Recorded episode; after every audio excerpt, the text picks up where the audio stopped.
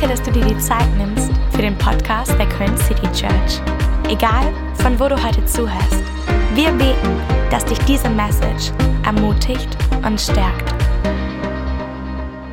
Hallo und herzlich willkommen, Köln City Church, zu einem weiteren Online-Gottesdienst. So genial, dass du heute mit dabei bist, dass du dir Zeit genommen hast, um mit uns gemeinsam Gottesdienst zu feiern. Wir sind voller Erwartung, dass Gott heute uns begegnen möchte, dass er dir begegnen möchte. Und ähm, zum zweiten Mal in dieser Corona-Zeit stehe ich nicht, sondern ich sitze. Und das hat einen ganz besonderen Grund. Ich weiß nicht, ob ihr das kennt aus Familienzeiten, wenn man sich hingesetzt hat im Wohnzimmer oder in der Küche oder an anderen Orten, dann wurde wurden oft Themen besprochen, die wichtig waren, die man als Familie gemeinsam getackelt hat. Und genau das ist heute mein Anliegen. Wir haben heute ein unglaublich wichtiges Thema, was wir ähm, beleuchten wollen. Wir wollen gerne Aufmerksamkeit äh, und Verständnis für das Thema, für das Thema Rassismus wecken. Und ähm, wir glauben einfach, dass dieser Gottesdienst ähm, ein ein kleines Stück dazu beitragen kann, Klarheit zu bringen in so ein unfassbar komplexes Thema. Und es ist genial, dass du heute mit dabei bist. Wir haben diese Predigt It's Time to Listen genannt. Und wir wollen uns Zeit nehmen, zuzuhören. Und ich habe ein unglaubliches Zitat diese Woche gelesen und fand das einfach total genial und passend so als, als Frame, als Rahmen so für unseren Austausch heute. Und zwar, du kannst wichtige Dinge nicht aus der Distanz verstehen, du musst nahe kommen. Und genau das wollen wir tun mit dem Thema Rassismus. Wir wollen nachkommen, wir wollen verstehen, wir wollen zuhören und wir wollen unsere Stimme nutzen, die Gott uns gegeben hat, um einfach ganz klar Stellung zu beziehen. Und ich habe ein paar Freunde, äh, eingeladen, mit mir hier heute zu sitzen. Wir, dass ihr da seid. Und wir wollen einfach gemeinsam ins Gespräch kommen. Und ähm, es ist einfach so genial, mit euch unterwegs zu sein. Nicht nur heute, sondern auch über die letzten Jahre. David, ähm, unser Jugendpastor, Hammer-Typ und genial, einfach mit, mit ihm gemeinsam die Jugend der KCC an den Start zu bringen. Freuen uns mega drauf. Ähm, lieb dein Herz und einfach so deine Begeisterung auch was zu bewegen. Richtig, richtig stark. Melissa, wir kennen uns schon seit ähm, über zwei Jahren, glaube ich. Und du hältst uns zusammen an einem nicht-Corona-Sonntag, wenn wir Gottesdienste feiern können im Kino. Du äh, bist das Organisationstalent im Hintergrund, was alle Teams zusammenhält. Und wir sind so dankbar einfach für dich und zusammen unterwegs zu sein. Wir lieben es, mit dir einfach Kirche zu bauen hier in Köln.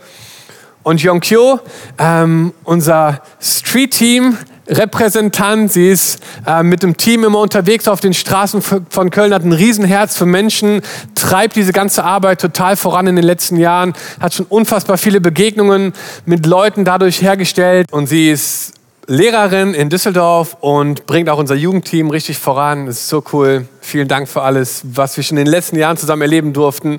Und last but not least, Jafet, ein Mann der vielen Talente. Äh, letzte Woche richtig einen rausgehauen in der Message. Ähm, zu dir kann man so viel sagen, aber ich bin total begeistert einfach, ähm, dass wir Freunde sind, dass wir zusammen unterwegs sein können, dass du ganz viele Jobs schon gemacht hast, du bist in ganz viele Teams schon reingesprungen in unserer Church und im Moment bist du in Delbrück am Start mit, hilfst den Campus mit nach vorne zu bringen, ist so cool.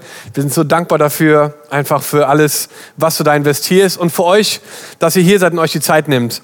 Genau, wir hatten gestern schon ein Gespräch, glaube ich, vier oder fünf Stunden über das Thema und äh, es ist einfach Wahnsinn, was in den letzten Wochen passiert ist. Und wir wollen wirklich eine Welle anstoßen und unsere Stimme nutzen, die wir haben, und zu sagen, hey, es gibt Dinge, die nicht in Ordnung sind. Wir stellen uns gegen Rassismus und wir glauben einfach, dass Gott das ganz anders sieht. Und darauf wollen wir heute eingehen. Daraus, darüber wollen wir uns austauschen. Wir wollen ins Gespräch kommen, von Erfahrungen erzählen. Und es gibt ein Zitat, das es für mich total gut zusammenfasst. Und das ist von Will, Will Smith, der gesagt hat, Rassismus war schon immer da, nur jetzt wird es auch gefilmt. Und die meisten von uns, ich hoffe alle, haben das Video gesehen von George Floyd, der vor zwei Wochen an einem Dienstag auf einem Bürgersteig ähm, unfassbar brutal ermordet wurde. Und ähm, es hat so viele unterschiedliche Emotionen ausgelöst, aber ich würde gerne einfach damit starten und einfach in die Runde fragen, vielleicht ein oder zwei Impulse. Was wäre so ein Wort oder ein Gefühl, was ihr einfach mitgenommen habt, als ihr ähm, dieses Video gesehen habt. Und vielleicht, Melissa, kannst du damit starten? Ja, also ich habe vieles gefühlt, ähm, aber vor allem war ich geschockt, weil erstens war der Polizist einfach so dreist, dass er vor, vor der Kamera das Ganze einfach durchgezogen hat. Und zweitens habe ich mich einfach ähm, ja, alleingelassen gefühlt, weil wen soll ich anrufen, wenn die Polizei diejenigen sind, die das vollbringen? Mhm. Ja. David? Ja, ich denke. Ein Gedanke? Genau. Äh, ähnlich wie Melissa, bei mir war das so, dass ich, als ich das Video gesehen habe, es nicht fassen konnte, dass es wirklich wahr ist. Mhm. Ich kann einfach nicht fassen, dass da tatsächlich wirklich jemand, einfach wenn ich auf dem Insta-Feed durchgehe, wirklich ermordet wird.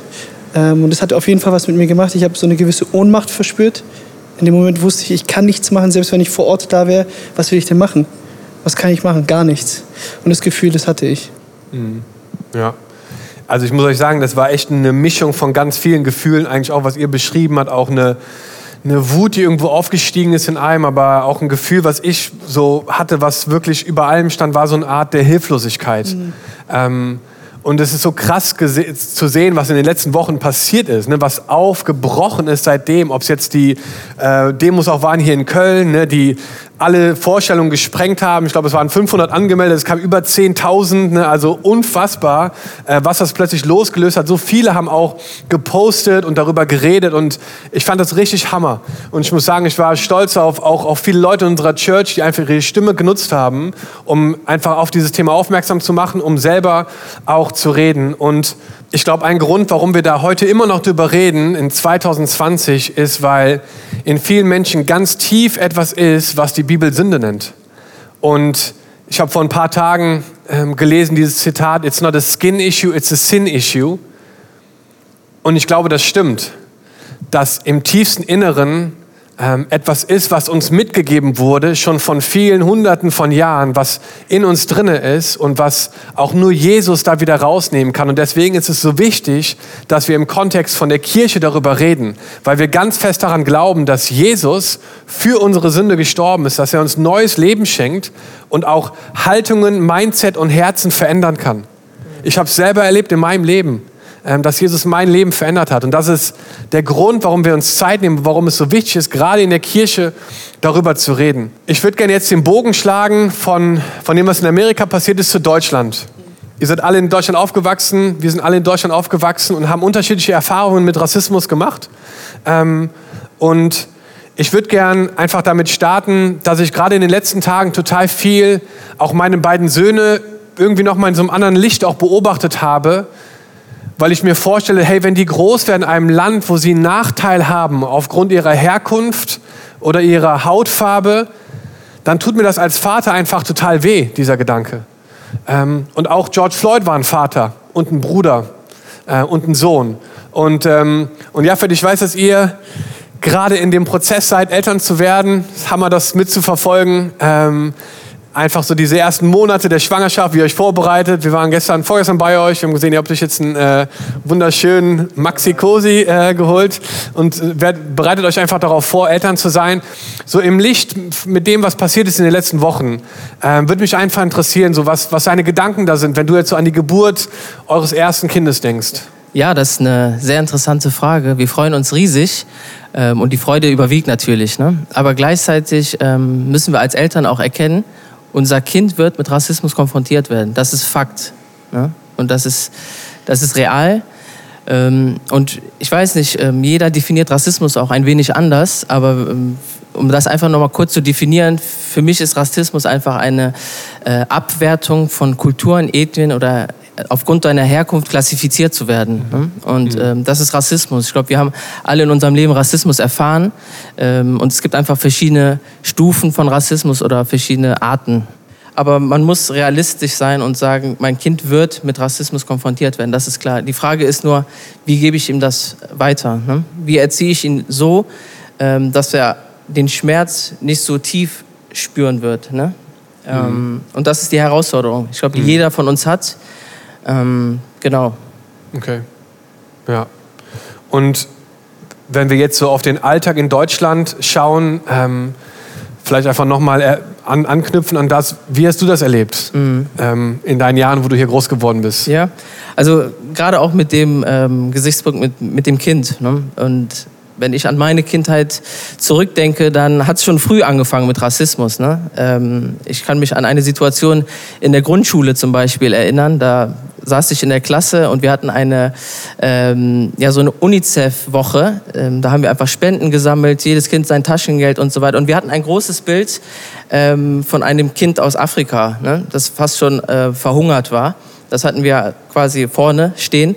Und die Lehrerin hat tatsächlich vor der ganzen Klasse einmal gesagt, hey, äh, findet ihr auch, dass das, dass das Kind so aussieht wie der Jaffet? Ne? Das war so das, das erste Mal, dass ich äh, mit Rassismus konfrontiert werde und ich diesen Schmerz zum ersten Mal gefühlt habe äh, in der Grundschule. Und das macht etwas mit einem. Ne? Das, ähm, das kann man nicht wegreden. Die Frage ist nur, was machst du damit? Ne?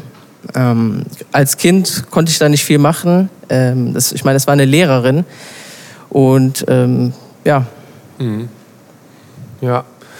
Jong Kyo, du bist Lehrerin selber auch in Düsseldorf, habe ich gerade eben kurz erwähnt. Ähm, aber auch bei dir würde mich das interessieren, wie du das wahrgenommen hast. Ähm, in deiner Kindheit, aber auch jetzt auch im Erwachsenenalter. Ähm, ich finde, ganz oft ist es so, wenn, wenn Leute irgendwie nicht an Rassismus glauben oder wenn sie irgendwie diese Ungerechtigkeit nicht so sehen, dann, dann sehen sie irgendwie immer jeden Fall einzeln und versuchen dann auch immer irgendwie Ausreden zu finden und irgendwelche Argumente, warum das jetzt so war, aber eigentlich ist es gar nicht so. Ähm, aber wenn du selber Opfer davon wirst, dann ist es, glaube ich, für dich auch so, dass man alle Punkte verbindet und einfach sieht, dass es ne, was viel Größeres ist. Und mich würde einfach interessieren, so wie du das erlebt hast, ähm, so in, in den letzten Jahren auch oder in, in deinem Leben bis jetzt. Mm, ja, also ich glaube, dass Rassismus einfach ähm, ganz unterschiedliche Facetten hat und dass es da auch einfach so viele unterschiedliche Dimensionen gibt und dass zum Beispiel das, was ähm, ich erlebt habe als ähm, Deutsche mit koreanischen Wurzeln, ähm, ist nochmal ganz anders als das, was zum Beispiel Jafet erlebt hat. Und ich habe mich durch, ähm, durch Rassismus beispielsweise nie ähm, bedroht gefühlt oder ich hatte nie Angst. Aber bei mir ist es, glaube ich, eher immer so ein bisschen viel, viel subtiler. So, was, so das, was ich, ähm, womit ich konfrontiert bin. Und ähm, es ist immer eher so in so eine Richtung, ähm, erstmal Asiaten, also ne, ich bin erstmal Asiaten, das ist dann immer direkt China und ihr seid ihr Chinesen. Und es ist immer auch nicht so böse gemeint. Und deshalb wird, hatte ich immer das Gefühl, schon von Kindheit auf, dass von mir so ein bisschen erwartet wird, dass ich das so ein bisschen weglächel. Ne? Also äh, wenn ich irgendwo lang gehe und alle Leute irgendwie zu mir immer Ni Hao sagen, ne? ja, du bist doch kein Chinesen, aber ist doch nett gemeint, so, bist doch aus Asien. Ne? Oder ähm, ja, ich hatte, äh, ich weiß nicht, also ich hatte auch einmal so eine konkrete Situation. Ähm, da war ich im, ähm, mit einer Klasse im Bundestag und wir haben da eine Führung bekommen und der Mann, also es gab zwei Gruppen. Als Lehrerin oder als Schüler? Äh, ich war Lehrerin. Du warst Lehrerin, okay. und ähm, der Mann hat eine Führung gemacht und war auch, äh, also und zwar auch alles super. Und am Ende wollte er uns dann noch ermutigen, hochzugehen in die Glaskuppel und meinte, ja, ähm, schaut euch das unbedingt an oder schauen Sie sich das unbedingt an. Und da gibt's auch eine Audioguide zu und der wurde in ganz viele Sprachen übersetzt. Und dann zeigte er auf mich und hat gesagt, du kannst dir das dann auch auf Chinesisch anhören. Und ich bin total überzeugt davon, dass er das überhaupt nicht böse meinte.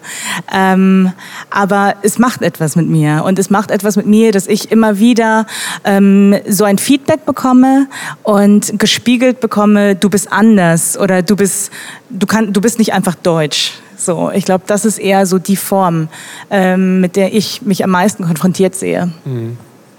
Ja. Wie ist es bei dir, Melissa? Kannst du dich an Situationen erinnern in deinem Leben, wo du das ganz persönlich auch erlebt hast? Bei mir waren es öfter unterschwellige Kommentare oder unterschwellige Aussagen.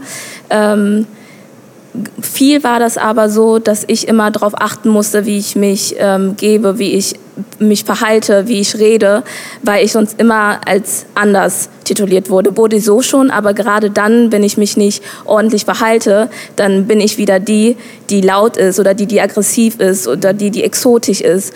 Und so wie, wie das bei ähm, Jafet und äh, Yongku auch vorher war, äh, wie die es auch gesagt haben, macht das einen mit ein, mhm. macht das was mit ein. Und dann noch zu hören, dass, ähm, dass es meinen Geschwistern, meinen Brüdern genauso geht, dann kommt der ganze Schmerz auch noch mal hoch. Oder wenn ich sehe und spüre, wie die Rassismus erleben, ähm, und wenn man zum Beispiel meint, dass was ich erlebt habe harmlos ist, dann also man sollte das, was ich erlebt habe, vielleicht nicht unbedingt als Beispiel nehmen, weil das quasi harmlos ist, sondern viele erleben Rassismus noch viel tiefer, ungerechtfertigte Polizeikontrollen oder Lehrern, die immer Schwarze als Problemkind darstellen. Mhm. Und das, egal ob das mir selber passiert oder meinen Brüdern passiert, das prägt mich selber mega. Und es ist auch so, dass das mein Selbstbewusstsein genommen hat oder ähm, dass man sich einfach komplett anders gesehen hat. Mhm. Genau. Und David, wer dich kennt, weiß, du bist ein mega zuvorkommender, freundlicher Mann und äh, einfach unglaublich cool zu sehen, wie du auf Leute zugehst, wie du dich mit Menschen connectest und ähm, mich würde einfach auch noch interessieren, wie du das, was sind deine Erfahrungen bis jetzt gewesen ähm, in diesem Thema? Ähm, vielleicht einfach eine Story oder einfach ein Erlebnis so aus deinem Leben. Ja, ja ich denke, äh, Rassismus ist eine Sache, die ich natürlich schon früh erfahren habe in meinem Leben früh gemerkt habe, dass es etwas ist, was mich wahrscheinlich den Rest meines Lebens begleiten wird in irgendeiner Weise. Und bei mir war es nochmal vielleicht ein bisschen spezieller, weil ich äh, in einem Dorf aufgewachsen bin, was 800 Einwohner hatte. Meine Mutter ist da schon seit den 70ern dort gewesen und was sie mir erzählt hat, was sie erlebt hat und was ich dann auch selber in der Grundschule und all das erfahren habe, da habe ich immer wieder gemerkt, dass ich schnell auf meine Hautfarbe reduziert wurde. Wenn ich einen Fehler gemacht habe, war das ziemlich oft so, dass ich sozusagen auch sinnbildlich für typisch der Schwarze, typisch die Schwarzen stand. Und ich habe halt gemerkt, dass das auf jeden Fall was mit mir gemacht hat. Mhm. Ich weiß auch nicht, um ehrlich zu sein, wie ich von meiner Persönlichkeit heute wäre, wenn ich wahrscheinlich nie Rassismus erfahren hätte. Vielleicht mhm. wäre ich ein anderer Typ. Mhm. Ja, ich kann mich daran erinnern, wir haben ja jetzt in den letzten Wochen versucht, äh, eine Wohnung hier zu finden in Köln. Ja. Und ich meine, diese eine Story, vielleicht kannst du es ganz kurz erzählen, aber ich fand das einfach unglaublich. Mhm. Ähm, und dachte, das ist doch unmöglich, dass, äh, ja, dass, dass man sowas noch erleben muss. Ja, die Wohnungssuche war auf jeden Fall ein interessantes Thema. Ich habe das dir erzählt gehabt, was passiert ist. Zwar war das, dass vor ein paar Wochen jemand auf mich zugekommen ist und gesagt hat, hey, du bist auf der Suche nach einer Wohnung. Und ich kann mich erinnern, meine Frau und ich, wir haben uns total gefreut, dass es einfach so von alleine gekommen ist. Vor allem, weil wir erfahren haben, dass es in Köln sehr schwer ist, eine Wohnung zu kriegen. Ne? Ähm, wir haben uns gefreut, die Wohnung hat gepasst, alles war super. Und ich kann mich erinnern, die Person hat sogar erfahren, dass ich von der Kirche bin und hat gemeint gehabt, ey, wenn es eine Person ist von der Kirche, dann nehmen wir den safe. Mhm. Wir, wir, haben uns schon gefreut, wir waren schon ready, wir dachten so, wie planen wir die Wohnung, wie planen wir alles. Ne? Ähm, und dann war das so, dass ich einfach gemerkt habe, wie diese Person irgendwie, nachdem wir SMS-Kontakt hatten, ne, äh, einen Kontakt einfach immer mehr gemieden hat. Und irgendwann mal habe ich halt eine Absage bekommen, weil der Vermieter äh, jemand anders hat, aber ich wusste, dass er der Eigentümer dieser Wohnung ist. Und ich habe halt einfach genau das schon mehrmals gespürt in meinem Leben, dass ich einfach extrem benachteiligt werde oder reduziert werde auf meine Hautfarbe. Hm. Ja. Ja, vielen Dank so, dass ihr das teilt auch. Und ich finde, wir haben einfach eine riesen Chance jetzt auch, ähm, einfach unsere Stimme zu nutzen, um Veränderungen auszulösen.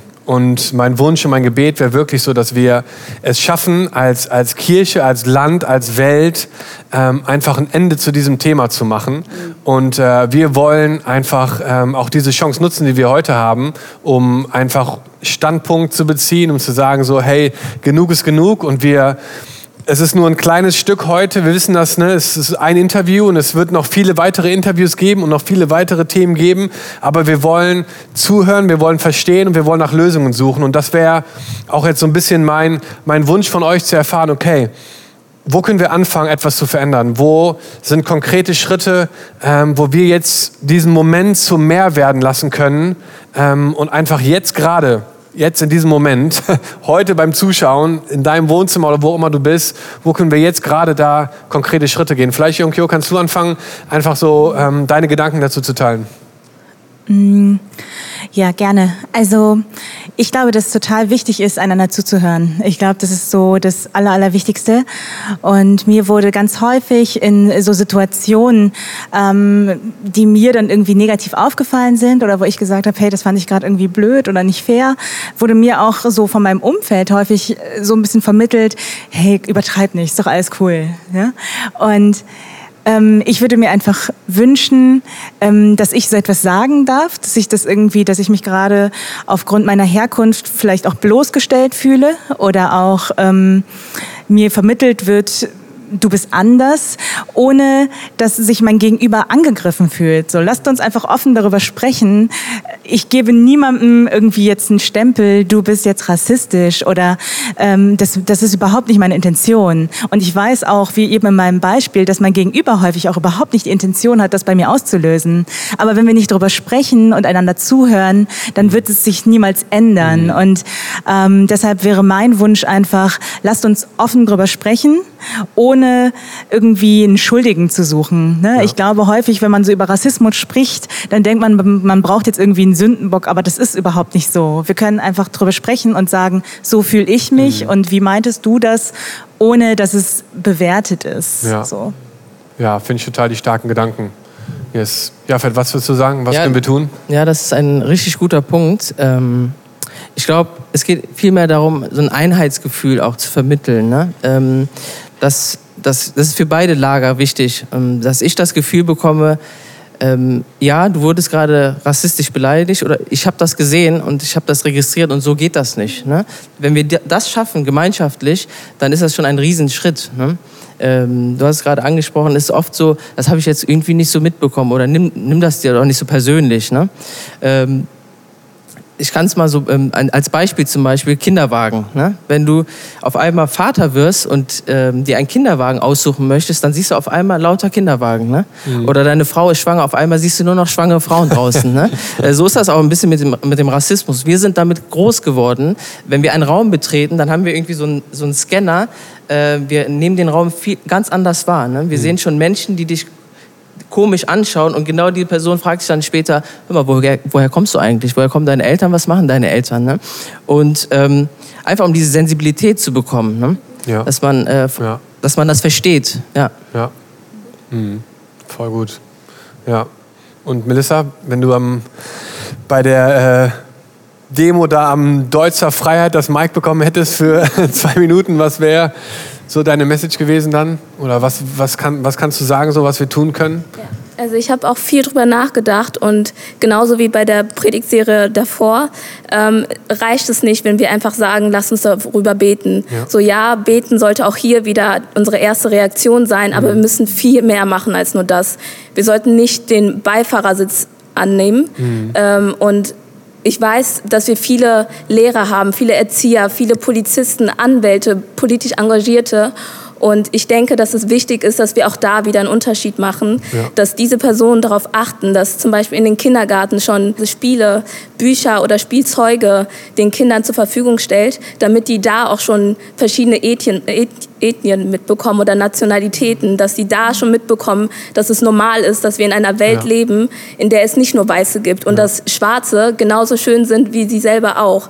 Ähm, weil da fängt das, denke ich, an. Mhm. Ähm, es prägt einen von Kind auf. Mhm. Und zum Beispiel in der Schule kann man dann ähm, beispielsweise das Thema Rassismus besprechen, Sklaverei oder Kolonien. Also es gibt viele Sachen, die man machen mhm. kann und es liegt an jeden Einzelnen von uns jetzt nachzudenken und zu reflektieren, wo können wir gerade einen Unterschied machen. Ja, ja. finde ich super.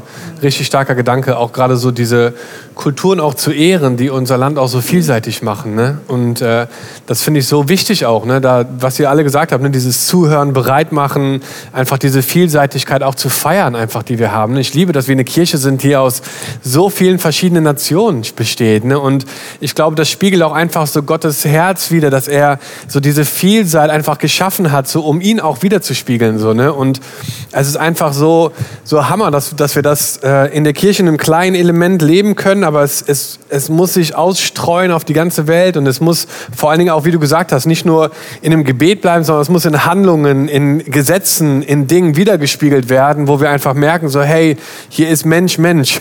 yes, und ich liebe das einfach, dass wir eine Kirche sein dürfen, die total vielseitig ist, wo ähm, ja, man einfach die Vielfalt auch feiert und ähm, ich liebe das total und äh, einfach die diesen Fakt, dass das Deutschsein so aussieht und dass wir zusammen in diesem Land was bewegen, dass wir zusammen unterwegs sind, dass wir das Leben teilen, dass wir älter werden zusammen, dass Familien gegründet werden, dass wir das feiern einfach, zusammen unterwegs sein zu dürfen und miteinander diesen Weg zu gehen. Ne? Und deswegen ist mir das so wichtig, dass wir auch gerade in der Kirche darüber reden und das auch raushauen wollen, einfach an jeden, der einfach heute zuhört. Und ähm, David, so als angehender Pastor, du startest jetzt das Vikariat bei uns.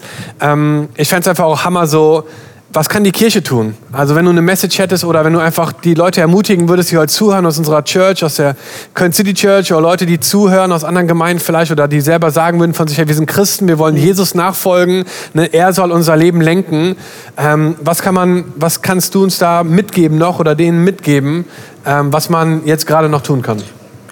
Ja, ist eine sehr gute Frage. Ich persönlich, ich glaube, dass man vieles machen kann, weil jetzt vor allem in dieser Zeit so viele gerade einfach wie paralysiert sind, weil sie einfach mhm. total überfordert sind mit der Situation.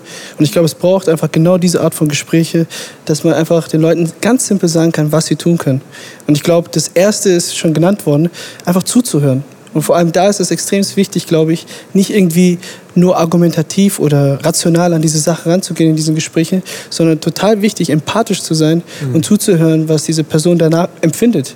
Weil ich denke, äh, diese allein über dieses Thema jetzt gerade zu sprechen, fällt mir persönlich zum Beispiel extrem schwer, weil ich wahrscheinlich noch nie diese Chance hatte, über dieses Thema zu sprechen.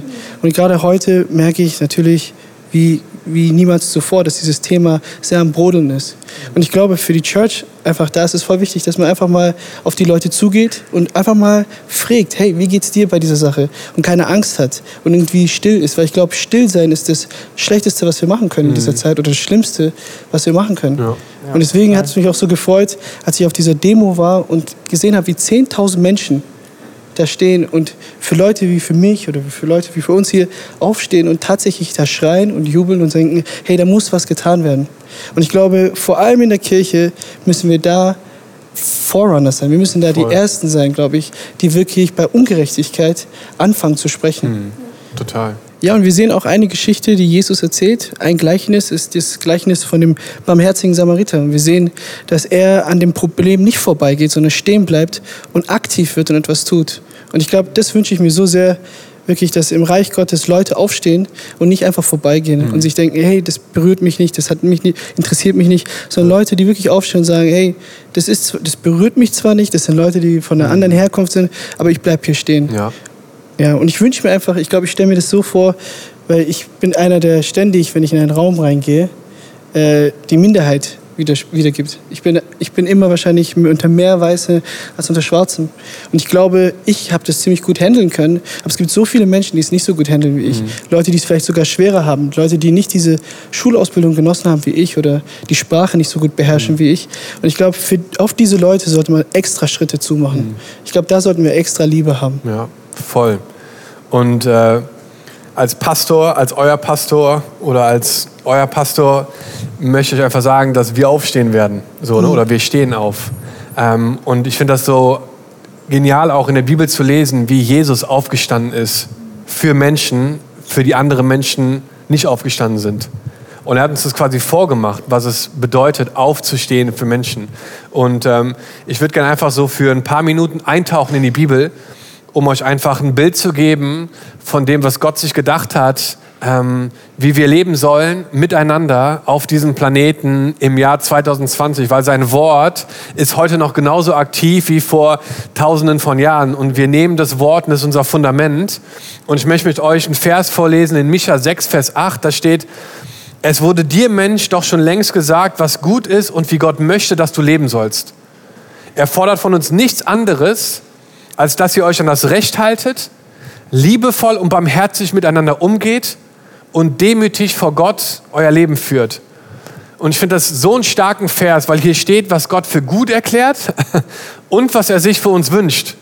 Dass wir gerecht handeln, dass wir in Liebe und Barmherzigkeit miteinander umgehen und dass wir in Demut vor unserem Gott wandeln. Und ich glaube, wenn wir ähm, Menschen haben, die uns anschauen als Church, dann sollen sie Jesus sehen in der Art und Weise, wie wir miteinander umgehen. Sie sollen ihn erkennen in der Art und Weise, wie wir miteinander umgehen. Mit, äh, mit Gerechtigkeit, mit, mit Liebe, mit Barmherzigkeit.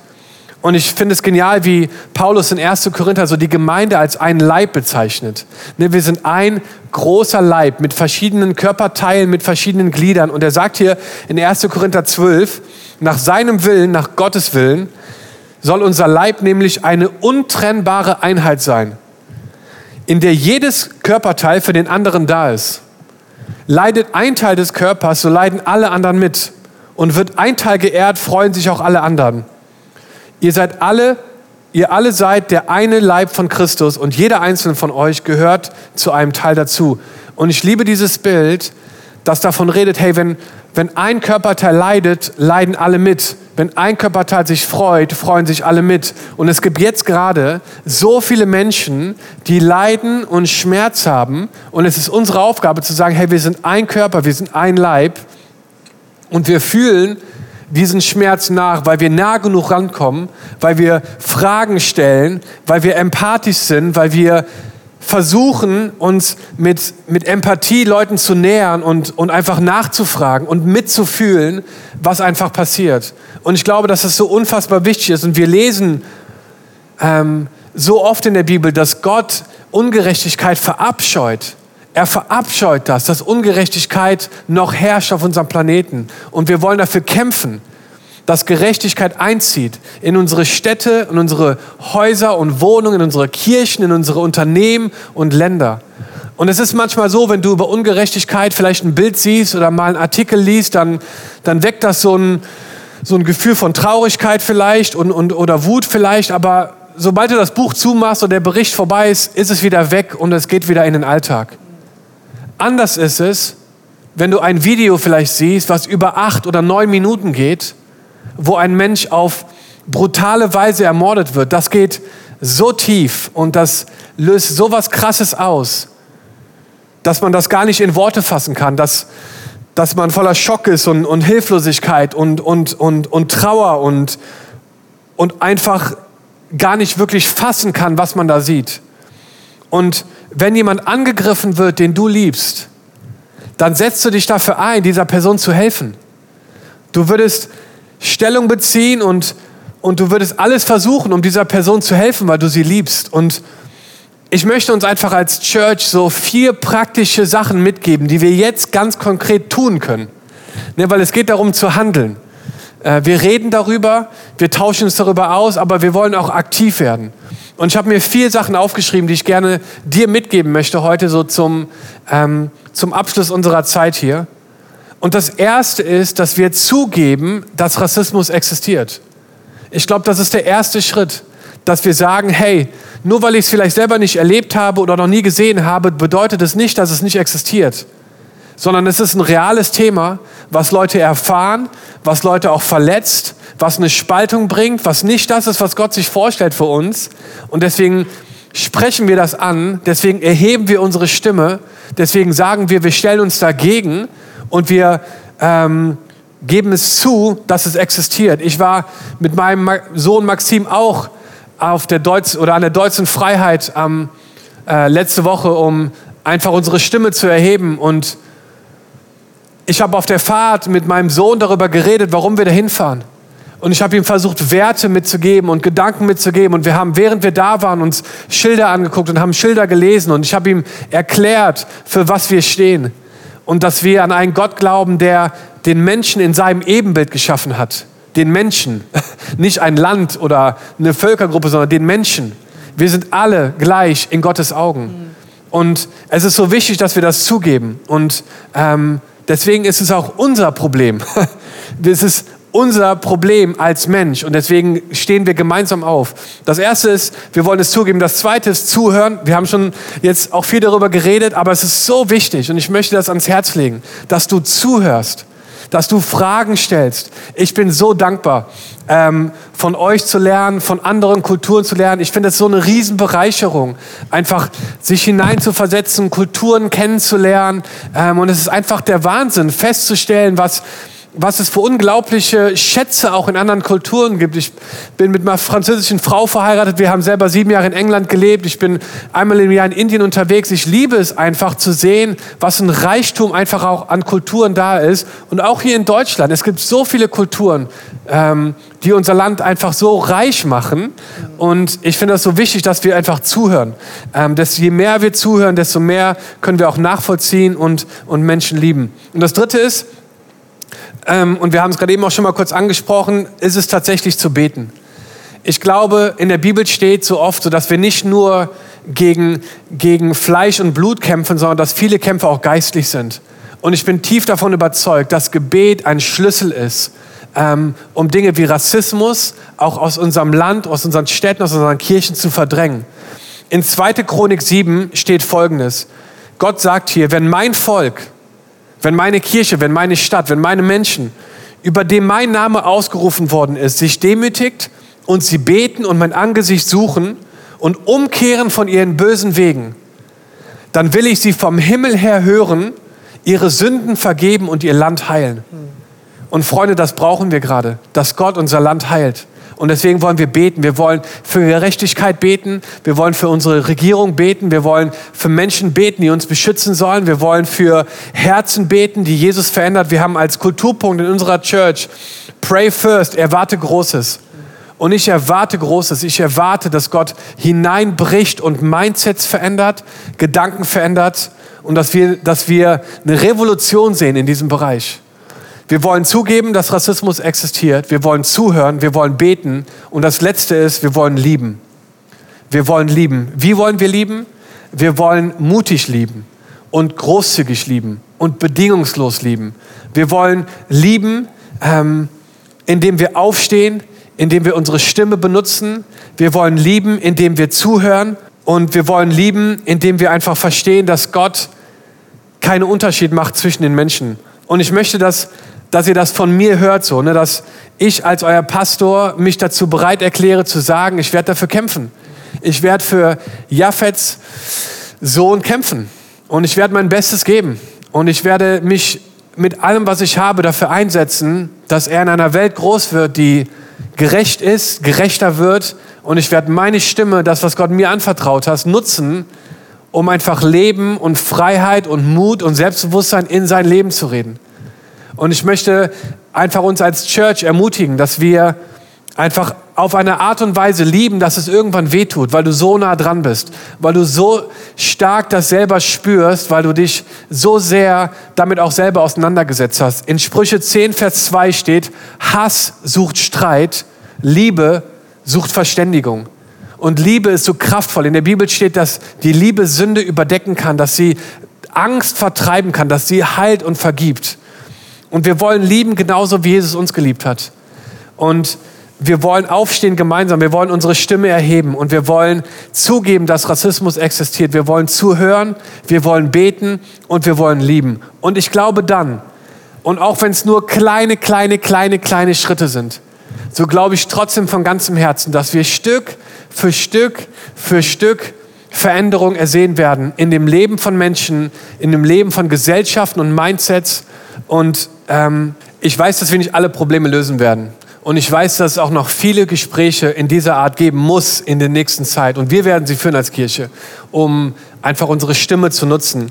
Aber ich bete wirklich, dass zu meiner Lebenszeit wir das verwalten, was Gott uns anvertraut und dass wir solche Momente und solche unfassbaren Szenen, die wir gesehen haben in dem Video von George Floyd oder andere Dinge, die passieren, dass wir die nutzen, um für Gerechtigkeit aufzustehen und einen Unterschied zu machen.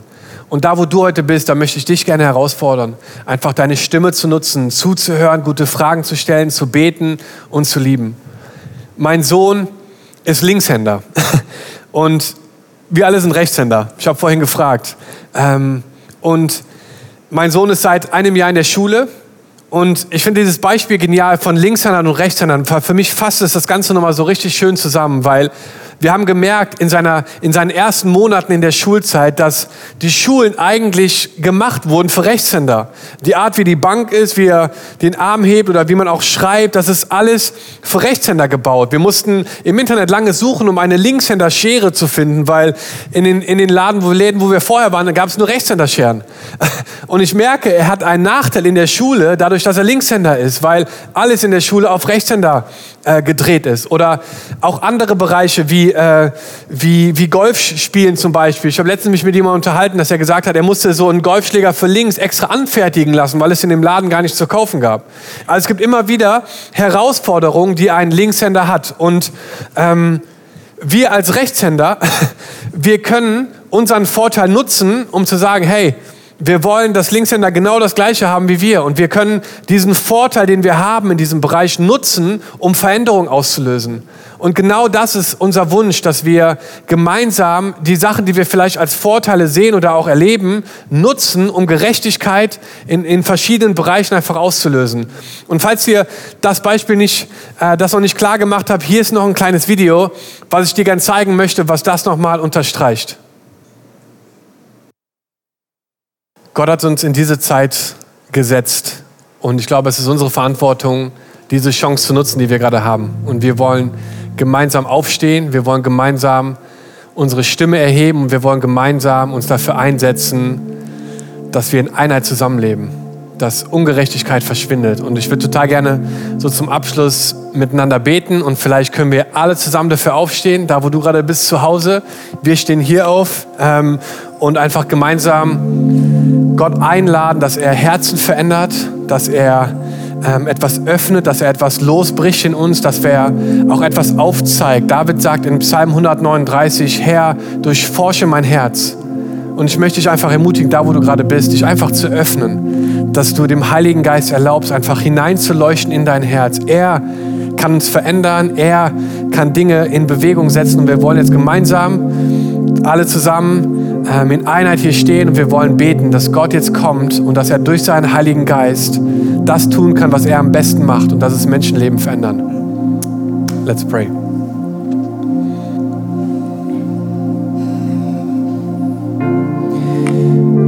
Ja, Jesus, ich danke dir einfach ähm, für die Möglichkeit, dieses sensible Thema einfach ähm, in Liebe anzusprechen und dass du, dass du dieses Gespräch einfach ähm, ja, benutzt, um in die Wohnzimmer hineinzusprechen, um Herzen zu verändern, um Herzen zu bewegen, ähm, dass wir einfach einheitlich ähm, dieses, diese Pandemie, Rassismus bekämpfen.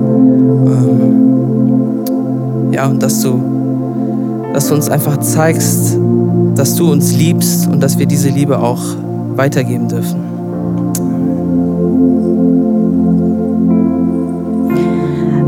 In Jakobus 2, Vers 1 steht geschrieben, meine Geschwister, ihr glaubt doch an Jesus Christus, unseren Herrn, dem alle Macht und Herrlichkeit gehört.